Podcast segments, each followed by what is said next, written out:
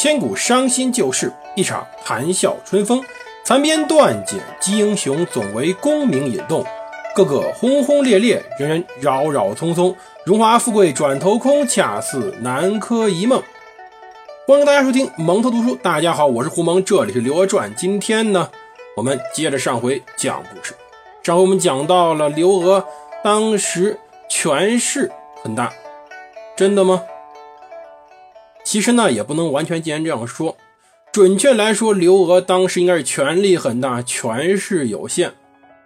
权力，刘娥这时候可是手握着皇权的。刘娥此时的情况实在像极一位前辈，这位前辈姓武，不用多说，武媚娘或者武则天。当时武则天的老公也是犯了重病。李治，也就唐高宗李治也是身体不太好，所以武则天代为处理政务。而此时，刘娥的老公，或者说这位宋真宗赵恒，也是身体不好，似乎有点脑中风、脑梗的意思。他呢也开始插手政务。这是一个潘多拉的盒子，打开到底是什么不好说。历史上。女主干政这种事儿，并不是都是坏事儿，但也有非常恶劣结果出现。因为最主要不是说女人的思维能力或者说执政能力有什么差别，最主要问题是，干政的这个女人呢，通常没有受过专门的执政教育，这一点很要命。但刘娥显然这一点要比很多人强那么一点她至少饱读史书，至少作为。赵恒的秘书或者是私家秘书，办公了一二十年，所以他的水平是还是。但是他有权利有什么用呢？这时候他赵恒还活着呢，那刘娥呢很难去扩充自己的权势，或者说很可怜。刘娥不是武则天，武则天至少在家里，他的父亲是武士约，也算开国从龙功臣，而刘娥呢，刘娥的父亲是什么？纵史上说的冠冕堂皇，但实际上只有三个字儿，不可考。她就是个四川的贫家女孩，父亲就一农民，连姓，啊，当然我们知道她姓刘，连名字都不会有的。当然，宋朝我们说是平民的盛世，你作为一个平民其实并不丢人，不像唐朝时候，嗯，比宋朝差那么一点。可是呢，你作为一个平民出身的闺女，进了宫，即使做了皇后，就意味着一个问题：你没有母家。或者说，你的母家没有势力，而刘娥更惨，那母家连人都没有。这时候他只有一个半帮手，为什么说一个半呢？那半个叫赵恒，皇帝。可是赵恒呢，这时候跟短路的似的，时灵时灵时不灵，一会儿正常，一会儿不正常。想真求他帮什么忙，有点难，但就指望他别添什么乱了。另外那个是谁呢？巩美，还记不记得巩美是谁？刘娥的前任老公，要说这时候风气真是不错，宋朝风气很开放的。你看，他赵恒肯定知道刘娥嫁过人，也肯定知道刘娥前任老公是巩美，但偏偏能允许刘娥让巩美改姓，改姓刘，叫刘美，以他刘娥兄弟的身份出现。同时呢，这个巩美或者说刘美也就变成了他。赵恒的内兄。这时候，刘美呢是作为什么？作为侍卫司马军都虞侯，从军了，算是主管着一部分当时东京城内的军队。这是他唯一的屏障了。幸好刘娥在这个时候呢，活在了那两位姓程的圣人之前。谁呢？二程嘛。那句“饿死是小，失节是大”。从他们以后，中国的妇女开始进入一个下坡期。饿死是小，失节是大。那刘娥再漂亮、再有本事、再有能力，也永远不可能进宫了，也永远不可能成为皇后了，更不可能成为太后。刘娥这点真幸运，可是就刘娥这一点点的势力，说句实话，真拿不出手啊。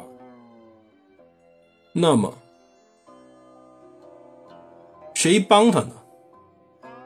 说白了，真帮他那个人叫寇准。可笑吧？寇准这么正直，这么光荣，这么伟大，唯一一点小小的问题就是当时昧着良心说天书降临，但是他呢好处是进了宫当了宰相，哎，又是有点失望，不是首相。这时候的首相叫。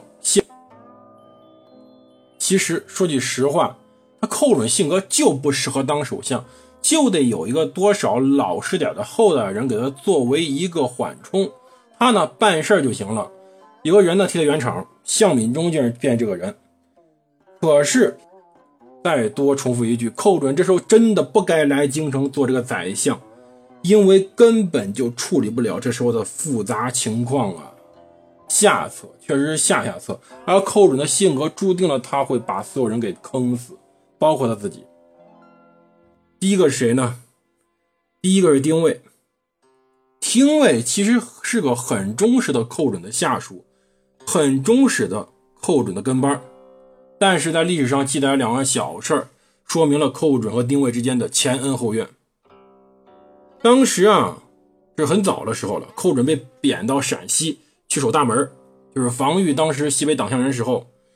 寇准这人呢，号牌上，歌舞照旧，舞照跳，马照跑，宴会照样开。某一天呢，他在户外喝酒。这时候呢，秋水共，长天一色，落霞与孤鹜齐飞。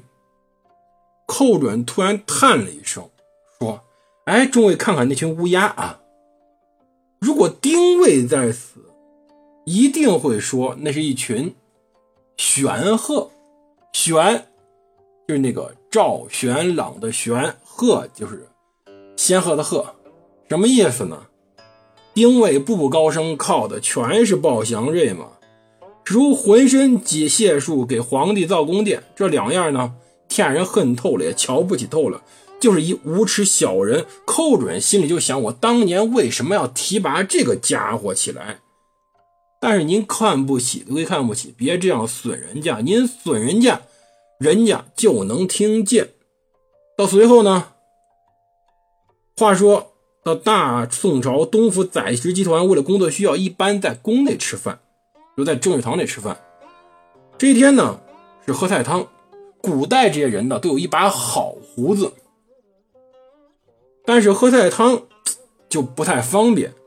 后准呢，在吃饭时候，吃完饭发现这胡子呢也沾了很多菜汤。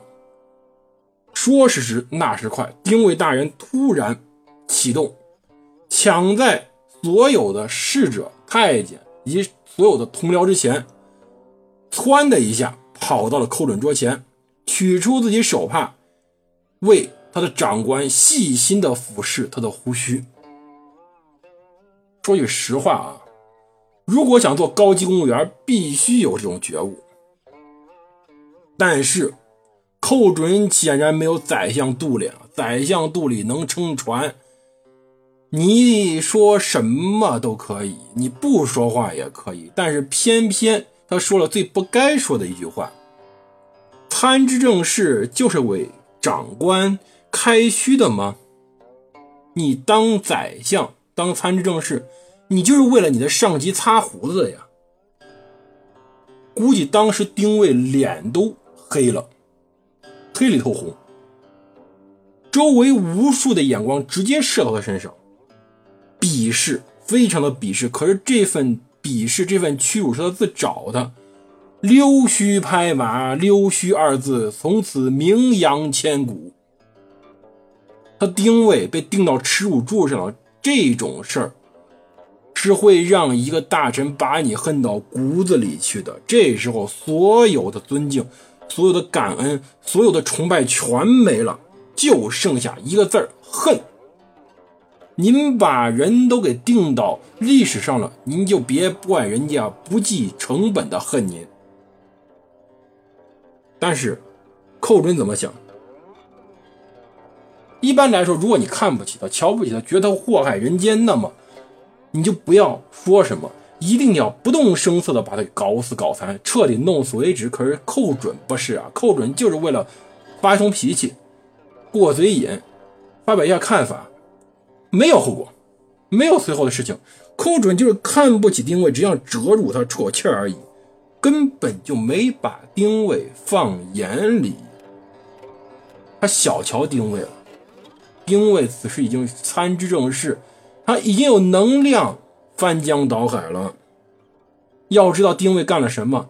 多年来，丁谓一直在作为当时的三司使，做多少年的财政部长，他对当时宋朝命脉、经济命脉把控非常完善，熟练的很。同时呢，他也有很强的人脉关系的。这时候又是副宰相。已经具备当宰相的能力了，就差一步。在正常情况下，他能熬到那时候的，他不需要跟寇准去对着干。可是这时候，他忍不住了，即使自己资历与威望不足，他也忍不住了。可是丁谓作为最著名的奸臣，他硬是忍了下去。要知道。寇准年少得志，未满三十岁就已经成名，东西二府外加三司使，宋朝顶级官场就没他寇准没干过的。同时呢，还在外地多次担任各种重职。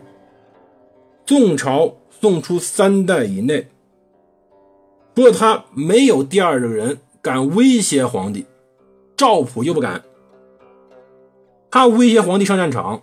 威胁皇帝跑到澶渊城北城，同时呢，威胁当时去谈判的曹利用，但是结果是安定整个天下。中国历史上这种人才，你能找几个？基本上一只手能数得清。扳倒这种人，说句实话，丁谓虽然很瞧得起自己，但是还没这么瞧得起自己。丁谓。想把寇准弄死，但是呢，绝对不敢乱动弹。每天上下班照样笑脸迎人，就当那天的事儿没出过。可是他已经开始找人了。他此时目标很明显，直接找了后宫刘皇后，因为除他之外没有人是寇准对手了。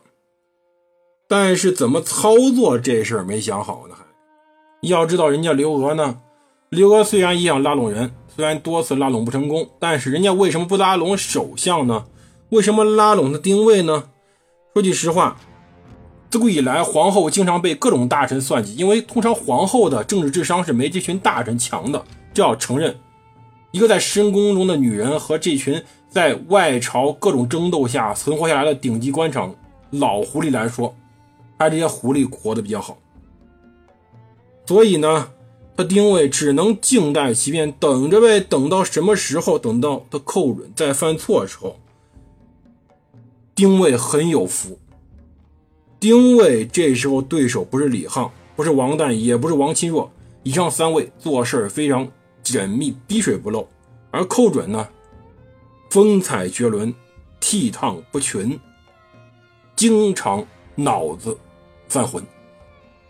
我们下期再讲，到底出啥事儿了？